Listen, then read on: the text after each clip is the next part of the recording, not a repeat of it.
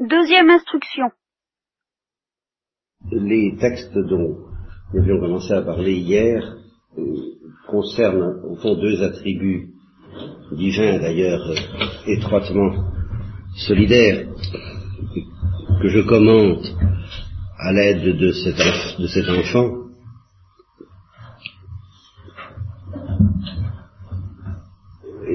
Parce que nous n'en avons jamais fini avec ces attributs, avec cette sagesse de Dieu qui doit être dépassée et que cependant nous n'atteignons pas. C'est l'attribut de l'infinité, de la présence d'immensité, c'est aussi l'incompréhensibilité, tout cet aspect de Dieu qui demande à être atteint par ce qu'on appelle la théologie négative, ou le sens que les pères grecs en particulier avait de ce qu'on appelle encore l'apophatisme, l'impossibilité de nommer Dieu, l'impossibilité de s'en faire une idée, ben, ce sont toutes ces choses que cet enfant a comprises. Alors, il en résulte pour elle une certaine tendance à penser que Dieu est au-dessus de toutes les religions, et en ce sens elle a profondément raison, que toutes les religions tendent vers la même réalité profonde et dans la mesure où le Saint-Esprit nous anime. Dans quelque religion que ce soit, c'est parfaitement vrai, euh, il lui manque seulement, je vous l'ai dit hier, d'avoir saisi la transcendance de Jésus-Christ, et par conséquent de tout ce qui tourne autour de Jésus-Christ. Elle ne l'a pas saisi parce que ça ne lui a pas été enseigné correctement, parce qu'on peut se sauver sans cela. Il a bien fallu que les Juifs se sauvent sans connaître Jésus-Christ, et les peuples étrangers à la tradition chrétienne, je vous l'ai déjà dit, et qu'il aurait fallu des miracles d'un ordre encore plus insolite, et qu'il n'était pas dans la perspective de Dieu pour que elles comprennent cette transcendance originale de Jésus-Christ, que j'ai appelée la folie de Dieu, et par conséquent de la tradition chrétienne, moyennant quoi, quand elle dit que toutes les religions sont des... c'est le même accord, elle le dit à propos de la musique qui la fascine comme beaucoup d'autres choses, que toutes les religions sont le même accord joué à partir de notes différentes, d'un nom différent qui est le nôtre, que le point de départ est toujours différent, c'est nous, mais que l'accord que nous jouons quand nous cherchons Dieu, c'est le même, elle a raison. Alors, euh, donc les textes que nous voyons concernent essentiellement cette euh, transcendance de Dieu et en même temps cette immanence, le fait que, de par sa transcendance même, il est présent à tout, au plus intime de tout, et du même coup, des perceptions extraordinaires sur l'intimité, ce que signifie l'intimité avec Dieu, le fait que Dieu habite au centre de nous, et sur ce qu'exige, alors là, de notre part, pour nous accorder à cette euh, réalité de la présence de Dieu, euh, ce que ça exige de nous en décantation, en dépouillement, en pauvreté, en simplification. Voilà, toutes ces choses-là, elle les a perçues à sa manière, mais quand euh, elle les dit, c'est quelque chose de tellement abrupt euh, que ça paraît presque initiatique, n'est-ce pas? Ça paraît presque... Euh, elle a franchi une frontière, elle a franchi une porte. Elle n'est pas du même côté que la plupart des gens. Elle le sentait hier, comme je vous le disais, quand les gens ne voient pas. Et ça, elle le sent extrêmement fort, elle ne savait pas qu'elle était à deux ans de sa mort, ou à un an de sa mort, puisque toutes ces choses, elle les a dites quelques mois avant de mourir en somme, mais elle se sentait déjà à certains égards de l'autre côté, et il y a des phrases saisissantes à ce point de vue-là que nous avons déjà abordées, nous en verrons d'autres. Je vous signale aussi, avant de reprendre le texte, que il y a des passages où très nettement apparaît, mais je les réserve pour la deuxième partie de la retraite, où apparaît déjà le pressentiment de la folie de Dieu, quand même, car il n'y a pas une coupure absolue à mettre entre la sagesse de Dieu et la folie de Dieu, la folie de Dieu n'étant qu'une extrême pointe imprévisible de la révélation de certains aspects de la sagesse de Dieu. Et alors ces aspects de la sagesse de Dieu qui deviennent folie avec le Christ et en chrétienne, ces aspects, de temps en temps, on voit qu'elle les a saisis d'une manière que, qui dépasse de beaucoup ce que la plupart des chrétiens, même aimant sincèrement Jésus-Christ, ont perçu. Alors revenons à cette énigme de Dieu qui est vide. Qu'est-ce que ça veut dire que Dieu est vide? Alors, elle l'a compris à partir d'une comparaison qui n'est pas raison, ce n'est qu'une image qui lui a été offerte à propos de la lumière réfractée et de la lumière réfléchie, parce que ce sont toujours les réalités physiques, conformément à euh, la, pédagogie paulinienne, où les merveilles, les œuvres extérieures de Dieu, dans ce qu'elles ont de merveilleux, nous dévoilent les merveilles invisibles de Dieu, alors elle est effectivement en, en extase permanente, d'une certaine façon devant le monde qu'elle découvre. Il y a une, toute une description que je n'ai pas le temps de vous lire, ou que sur laquelle on vient en tête, sur euh, sa découverte des graines. Elle découvre ce que c'est qu'une graine. Eh bien, ça, ça la met dans une, enfin, sinon en extase, dans une sorte de contemplation à la manière de Socrate, comme je vous le disais, euh, qui reste euh, immobile pendant 24 heures, fasciné par une réalité du monde extérieur, mais dans ce qu'elle a d'infini. Alors, là c'est la lumière. La lumière. La lumière et les couleurs. Voilà. Alors on lui explique la lumière et les couleurs, on lui dit que la lumière blanche, c'est la synthèse, la fusion de toutes les couleurs. On lui présente le disque de Newton, qui est un disque sur lequel sont représentées, sont juxtaposées toutes les couleurs, les sept couleurs de l'arc-en-ciel. Puis quand on fait tourner le disque à une grande vitesse, les couleurs se fondent et vous voyez de la lumière blanche. Alors elle voit tout cela. On lui explique la différence entre la lumière réfractée à travers un cristal, et alors ceci c'est très important parce que c'est la notion de transparence qui va la fasciner à partir de là. Un, cristal laisse passer toute la lumière, alors que la lumière réfléchie suppose une sélection. Voilà. Alors comment se fait cette sélection? Euh, Je me rappelle un ami, quand j'avais 13 ans, qui m'avait déjà dit des choses analogues à celles qui sont dans ce livre. Euh, il me disait c'est les choses, l'herbe qui, paraît verte, en réalité, elle a toutes les couleurs sauf le vert. C'était d'une manière paradoxale, un peu comme Anna de dire qu'en effet, euh, un corps qui est de la couleur verte absorbe toutes les radiations lumineuses et renvoie une seule longueur d'onde qui est le vert. C'est ce qu'on appelle la lumière réfléchie. Alors, ça a beaucoup fasciné Anna et elle s'est dit, en somme, toutes les choses ont un point de vue qui est leur point de vue le point de vue du vert, le point de vue du bleu, et elles sont pleines de leur point de vue. Et alors elle a saisi que avoir un point de vue, c'est forcément avoir euh, sur le monde euh, une euh, conception limitée. C'est de pas tout accueillir. Voilà, avoir un point de vue, ce n'est pas accueillir tout. Et que pour accueillir tout dans, dans sa vérité, il ne faut pas avoir de point de vue. Il faut être, selon un mot qui a tout de même valeur en terre chrétienne, il faut être transparent. Et que pour être transparent, ben, d'une certaine manière, il ne faut pas avoir de personnalité. toute personnalité est, plus ou moins encombrante. Et alors, évidemment, le tour de force que Dieu réussit, c'est d'avoir une personnalité qui dépasse toutes les autres, à force de ne pas en avoir c'est d'avoir une personnalité à force d'être infini. il n'a qu'une seule personnalité, comme la lumière blanche n'a qu'une couleur, c'est de les avoir toutes. Mais elle n'a aucune couleur particulière. Et euh, quelqu'un qui veut comprendre la musique et la peinture et toutes les choses de ce genre, ben, il ne doit pas être marqué par le don plus de la musique, de la peinture ou de tout ce que vous voudrez, il doit être vide de tout afin d'être plein de tout. Voilà. Voyez comme si nous sommes proches de la théologie négative et du mystère du dépouillement. pour être transparent, pour être un cristal, pour être limpide, et Dieu est tout cela, eh bien, il faut, il faut n'être rien de particulier. Voilà ce que, à sa manière, elle veut dire. C'est très clair. Seulement, alors comme elle l'a perçu avec intensité, comme tous les gens ont perçu quelque chose avec intensité, eh bien, elle le dit d'une manière paradoxale, afin de réveiller euh, le sommeil intellectuel de ceux qui disent, ah oui, Dieu a toutes les perfections, il est parfait, il a tout. Et alors on le voit comme quelqu'un de très plein, qui a votre perfection, plus la mienne, plus les autres. Alors que c'est pas de cette manière-là que Dieu a toutes les perfections. C'est de, cette manière qui caractérise la vie de l'esprit ou la vie de la connaissance et qui consiste à se laisser traverser. Et alors ici, elle débouche dans quelque chose qu'elle ne dit pas, mais qui est chrétien tout à fait, qui est la révélation de la circumcision trinitaire, c'est-à-dire de la transparence des trois personnes les unes aux autres. Si Dieu est transparent à toutes ses créatures, c'est parce qu'il est transparent à lui-même, et selon ce mystère, alors dont j'ai dû vous parler une fois ou l'autre, de la circumcision. Mais c'est tout ça qui est en filigrane, en filigrane derrière sa perception. Voilà la clé de l'énigme du texte que nous avons lu hier, et dont nous allons voir la suite maintenant.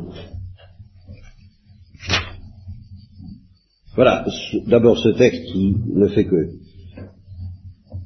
expliquer, enfin dire ce que je viens de vous dire d'une autre façon.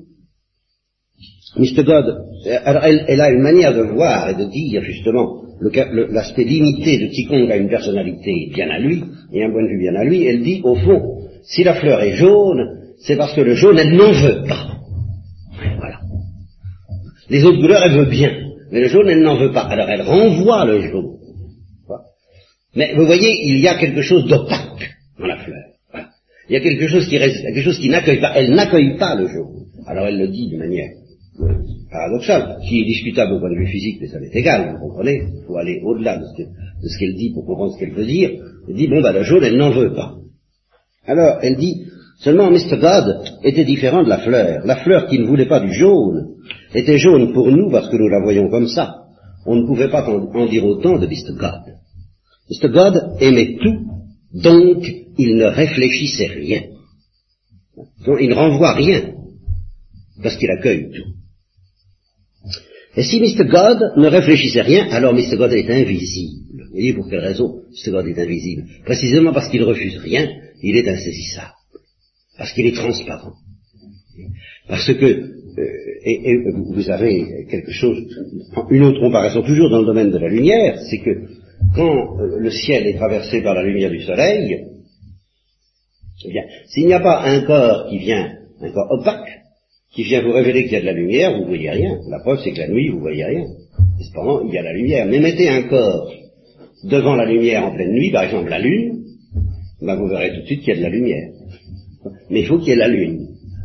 S'il n'y a pas, s'il n'y a que de la lumière, on ne voit rien. Voilà. Ce que même la physique nous enseigne. S'il n'y a que de la lumière, on ne voit rien. Et alors Mr. God est invisible parce qu'il n'est que de la lumière. Mr. God, ne réfléchissant rien, nous ne pouvions pas le voir. Si bien qu'autant que nous sachions, autant que nous soyons capables de saisir la nature de Mr. God, nous étions bien forcés d'admettre qu'il était vide. Non pas vide parce qu'il n'y aurait rien en lui, mais vide parce qu'il ne refusait rien.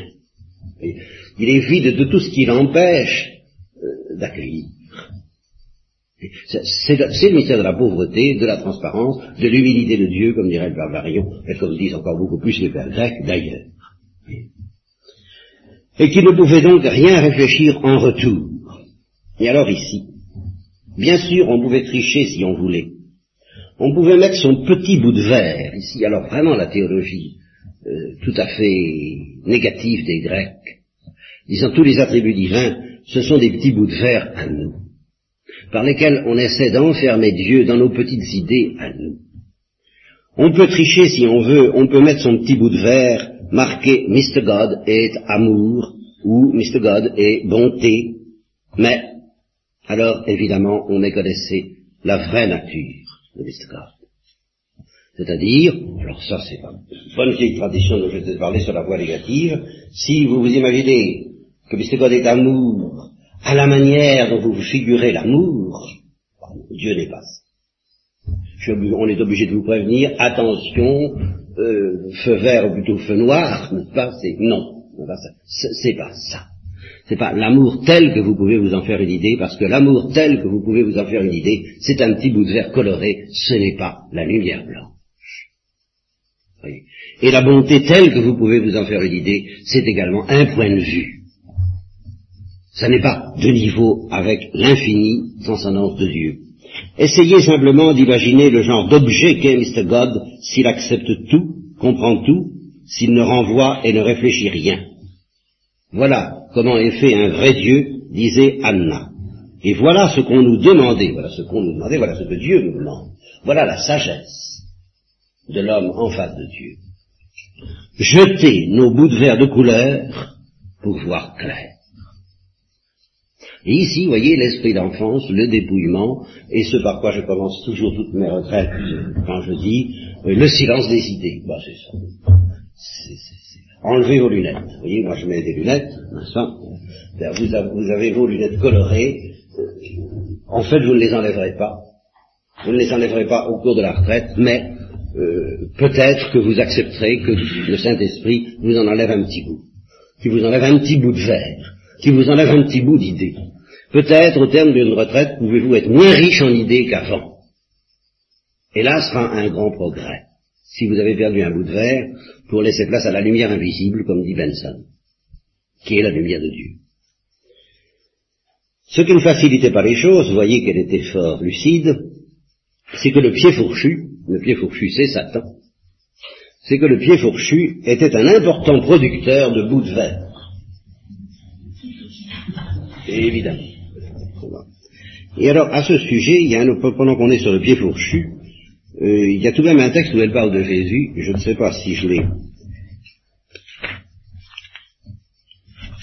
Car tout de même, elle parle de Jésus, mais enfin, encore une fois, elle n'en a pas mesuré l'originalité ni la folie spécifique. Oui, voilà. Elle parle des ombres à un moment donné. Bon, elle est très très fascinée par le problème de la vitesse de la lumière, le problème de l'ombre. Bon, alors euh, toutes sortes de dialogues dont je vous fais grâce au sujet de l'ombre. Et euh, pendant qu'elle nourrissait les canards du parc le lendemain, je lui demandais comment lui était venue l'idée des ombres. Dans la Bible, dit-elle. Où dans la Bible? God dit qu'il couvrira les Juifs de son ombre. Et puis il y a Saint-Pierre. Saint-Pierre, qu'est-ce qu'il a fait Saint-Pierre? Il a guéri des gens. Comment ça? Il posait son ombre sur les malades. Ah, ça c'est vrai, oui, j'aurais dû m'en souvenir. Et puis il y a Pied Fourchu. Mais qu'est-ce qu'il vient faire celui-là? Comment il s'appelle? Satan. Non, encore. Le diable. Non, non, encore. Enfin, je tombais sur Lucifer. Ouais. Qu'est-ce que ça veut dire? Ça veut dire la lumière, je crois. Et Jésus. Eh bien Jésus, ben, qu'est-ce qu'il a dit? Ben, Des tas de choses, non? Quel nom il s'est donné? Ben, Le bon pasteur, un autre. La voix, euh, un autre. tu veux dire la lumière, voilà. Pierre Fourchu et Jésus, tous les deux. La lumière. Et c'est ce qu'il a dit, Jésus. Je suis la lumière. Il appuya sur je. Je suis la lumière. Pourquoi il a dit ça comme ça? Bah, pour qu'on Alors, lui, lui c'est fini. Pourquoi il a dit ça comme ça? Pour qu'on s'embrouille pas. On s'embrouille comment? Il y a deux lumières. Il y a deux lumières. La vraie et la fausse. Lucifer, le porteur de lumière. God.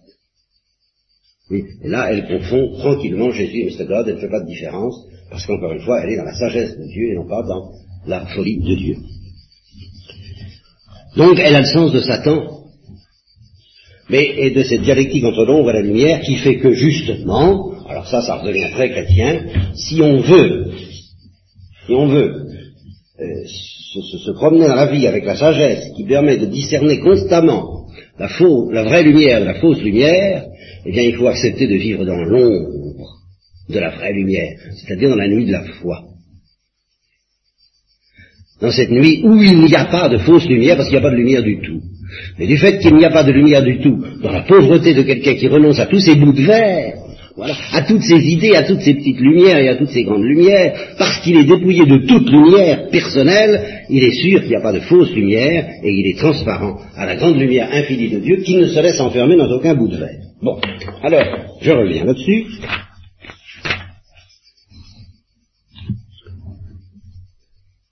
Et euh, je vous passe, parce que je ne peux pas tout vous expliquer, ce, livre est complexe, ce livre est difficile, en fin de compte.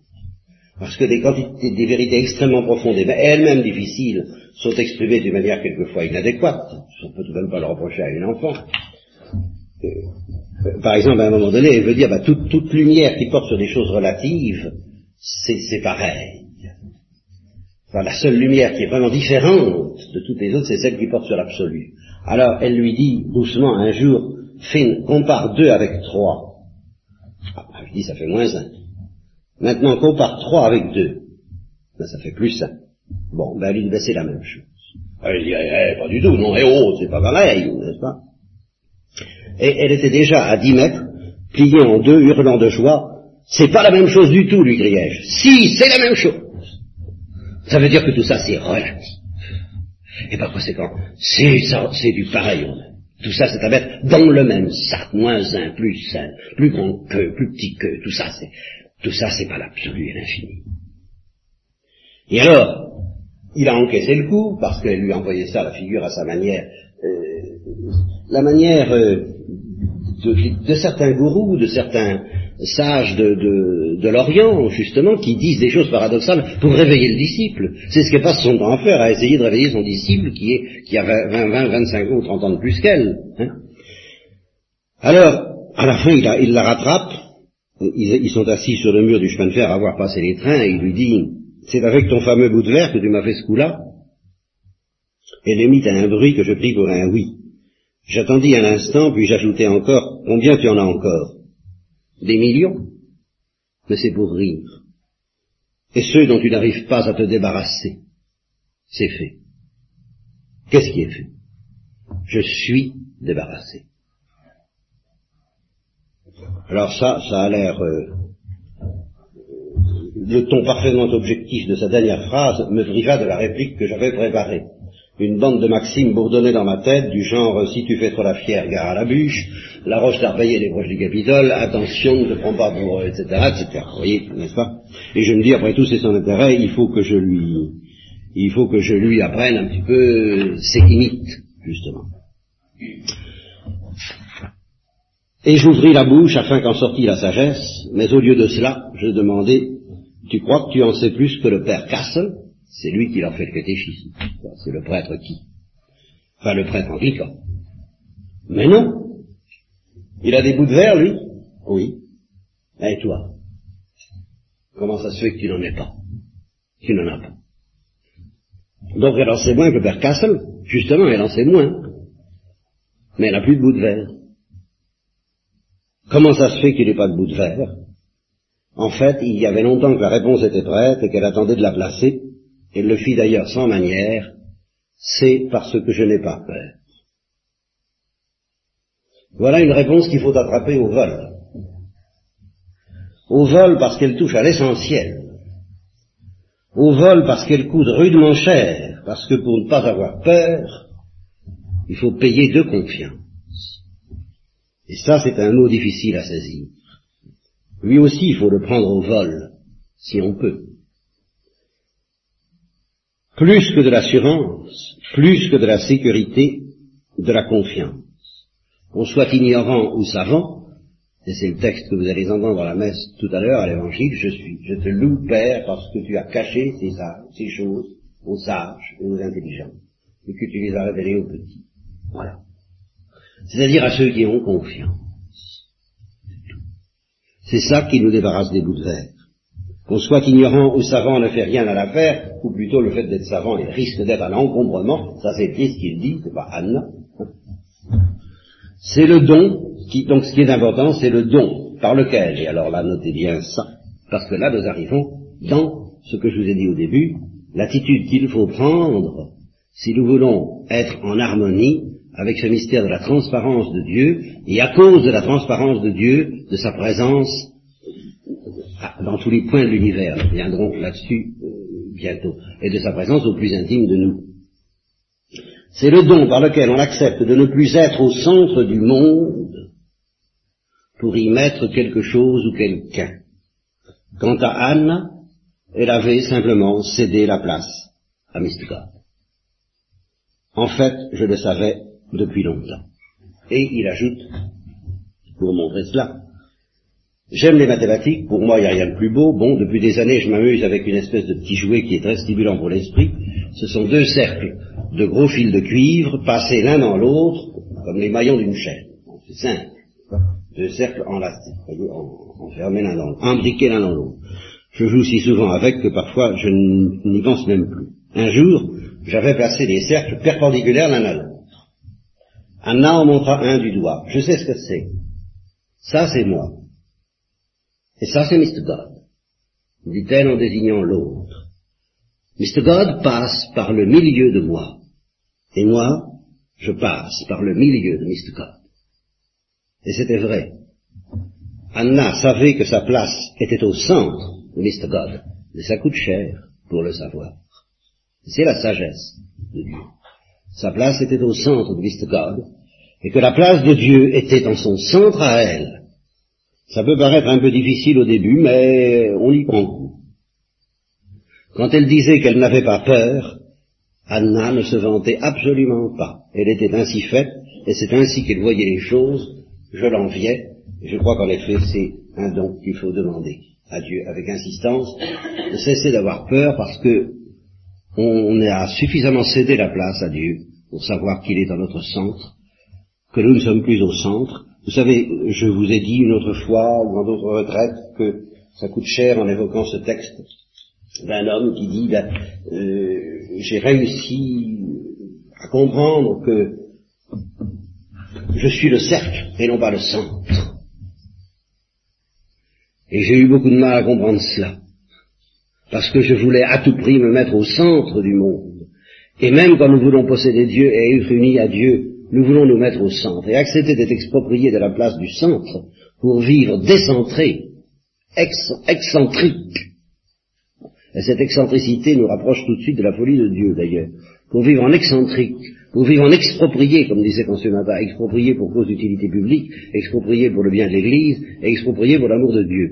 Ben, ça se fait pas du jour au lendemain, ça suppose toute cette parabole dont j'ai dû vous parler de la porte qui s'ouvre dans l'autre sens, ça suppose une espèce de mort à soi-même, ça suppose de rentrer dans un de sa mère pour y renaître, et en fait, étant donné l'importance de pied fourchu, ça suppose, alors ça, Anna ne le savait pas, le mystère de la mort et de la résurrection pascale.